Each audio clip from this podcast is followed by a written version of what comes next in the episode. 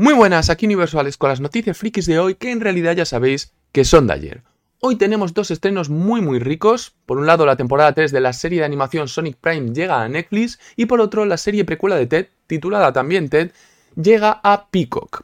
En noticias de cine se confirma que Selena Gómez interpretará a Linda Ronstadt en un biopic de la cantante y se confirma también que Danny Boyle y Alex Garland finalmente se reunirán para hacer 28 años después. Eso sí, este cierre de trilogía no será una peli, sino que será otra trilogía cuya primera película será dirigida por el propio Boyle y Garland se encargará de escribir el guion de las tres.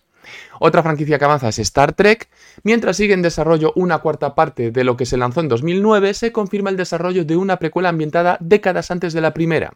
La dirigirá Toby Haynes, que trabajó en Andor, y escribirá el guion Seth Graham Smith.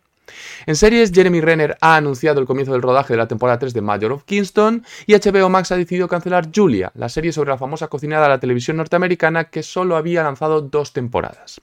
Keanu Reeves escribirá una novela junto a China Mieville ambientada en el mundo de Berserker y se titulará The Book of Elsewhere y se lanzará en julio.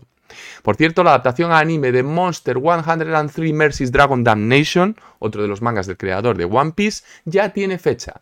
Netflix la lanzará el 21 de enero.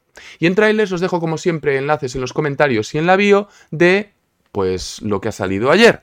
En este caso tenemos el de La Señal, una miniserie de Netflix sobre un astronauta desaparecido, el de la serie thriller coreana A Bloody Lucky Day, el de Walking Dead The Ones Who Live, el esperado spin-off centrado en Ricky Mission, y termino con el de la temporada 2 de Tokyo Vice que sirve para, para anunciar su estreno en HBO Max el próximo 8 de febrero.